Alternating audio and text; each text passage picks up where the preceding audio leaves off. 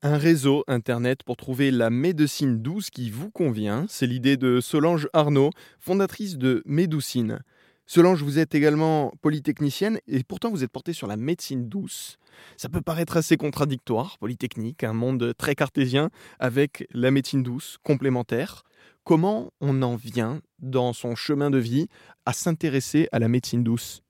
Alors, euh, j'ai eu en fait un moment où euh, je me suis demandé, tiens, euh, ce que j'avais vu en fait euh, dans l'industrie pharmaceutique, c'est que trouver son chemin en tant que patient, utilisateur du système de santé, c'est pas simple hein, parce que quand on veut prendre soin de soi, eh bien, on ne sait pas toujours vers où se tourner.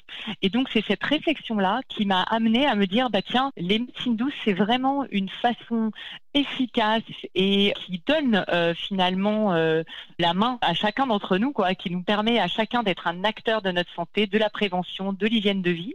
Et comme c'est un domaine qui est non réglementé, on ne sait pas très bien euh, vers où se tourner. Et donc, c'est ça qui m'a donné l'envie et l'idée de Médoucine. Et est-ce que cet intérêt pour la médecine douce à la sortie de Polytechnique, c'est aussi la volonté de s'intéresser un peu plus à l'être humain en tant qu'individu?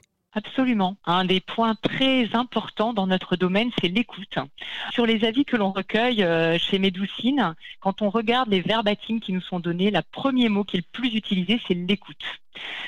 Quand je demande à un médecin qui euh, s'intéresse euh, aux euh, pratiques complémentaires, qu'est-ce qu'il a fait qui s'est intéressé à ces pratiques, il dit ben j'ai écouté mes patients. Donc c'est vrai que ce truc de l'écoute est vraiment très important et à un niveau peut-être plus profond, c'est vrai que ces pratiques, en fait, quelles qu'elles soient, elles nous invitent à nous reconnecter avec nous-mêmes, notre corps, notre mental, nos sensations, à s'écouter euh, soi-même.